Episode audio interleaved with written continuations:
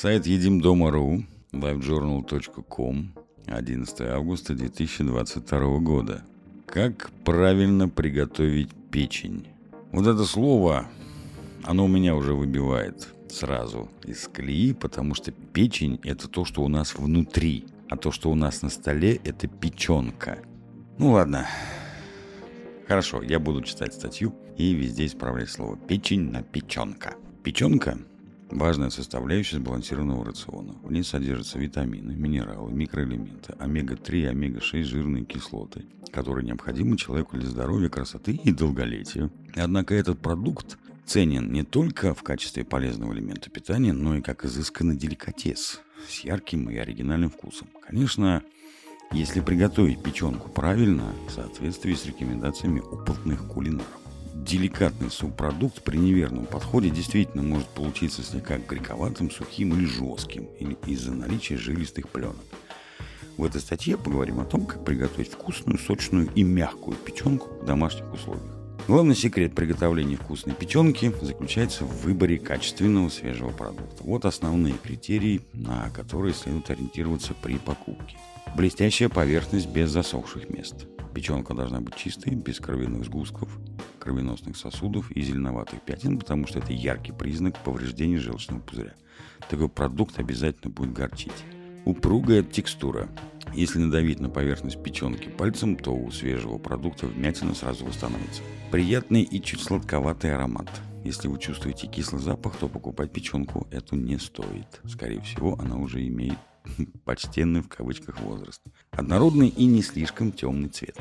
Чем субпродукт старше, тем цвет будет темнее. Самое главное, чтобы не было серого налета, признака несвежего продукта.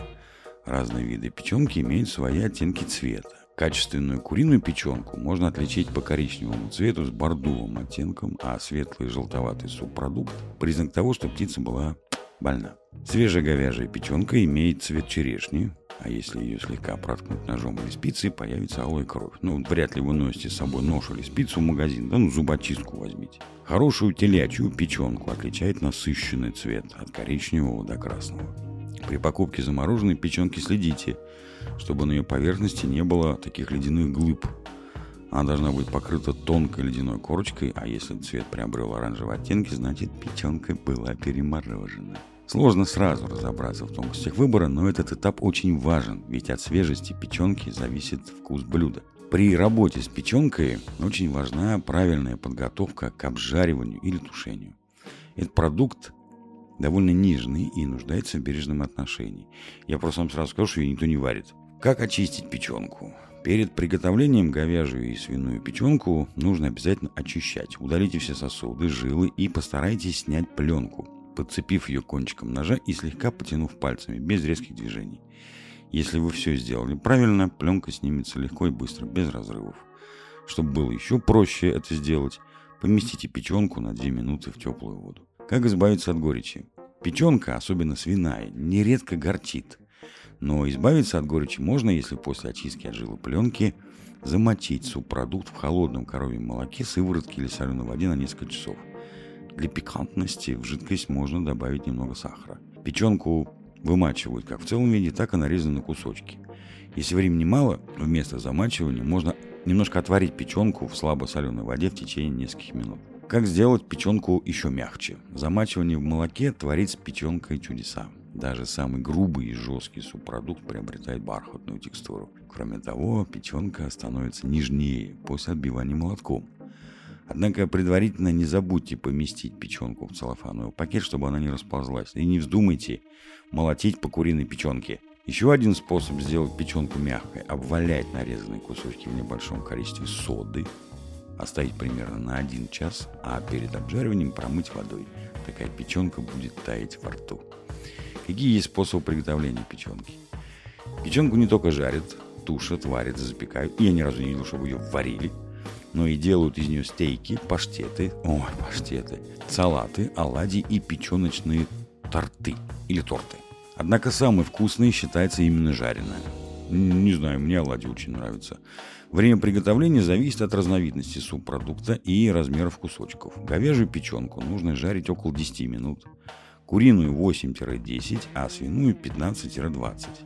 Чтобы проверить готовность, проткните несколько кусочков вилкой. Из хорошо прожаренного блюда будет выделяться только прозрачный сок. Если, конечно, он там останется. Она же хорошо прожаренная, какой прозрачный сок.